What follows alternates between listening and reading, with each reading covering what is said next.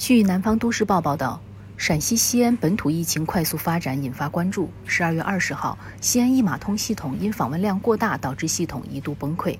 二十一号早上，建议市民非必要不展码亮码登上微博热搜。记者实测发现，尽管西安一码通已能打开，但该页面原有的疫苗接种记录、核酸检测信息等不再显示。另外，有多位西安市民反映，仍然无法正常打开一码通。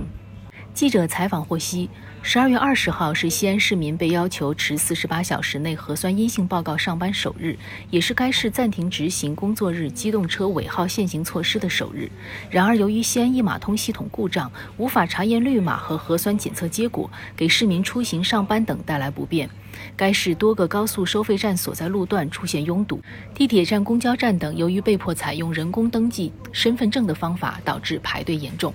十二月二十号下午，在西安市新冠肺炎疫情防控工作新闻发布会上，西安市大数据局局长刘军就此事进行回应称，近日根据西安市疫情防控形势，各公共场所加大了扫码查验，同时开展多轮全员核酸检测，一码通使用频率加大，对网络与平台造成较大压力。他介绍，十二月二十号七时四十分左右，西安一码通用户访问量激增，每秒访问量达到以往峰值的十倍以上，造成网络拥塞，致使包括一码通在内的部分应用系统无法正常使用。刘军说，一码通后台监控第一时间报警，经紧急协调资源并采取扩容、限流等应急措施，平台已经逐步恢复使用，但因为访问量仍然很大，尚可能有部分卡顿现象。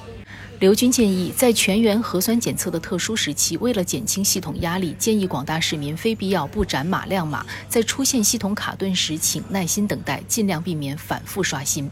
十二月二十一号早上，西安建议市民非必要不展码亮码登上微博热搜，阅读量达一点四亿。记者实测发现，二十号晚上还无法正常打开的西安一码通，目前已能够顺利打开，但页面原有的疫苗接种记录、核酸检测信息等不再显示。另外，有多位西安市民反映，仍然无法正常打开。感谢收听羊城晚报广东头条，我是主播朝文。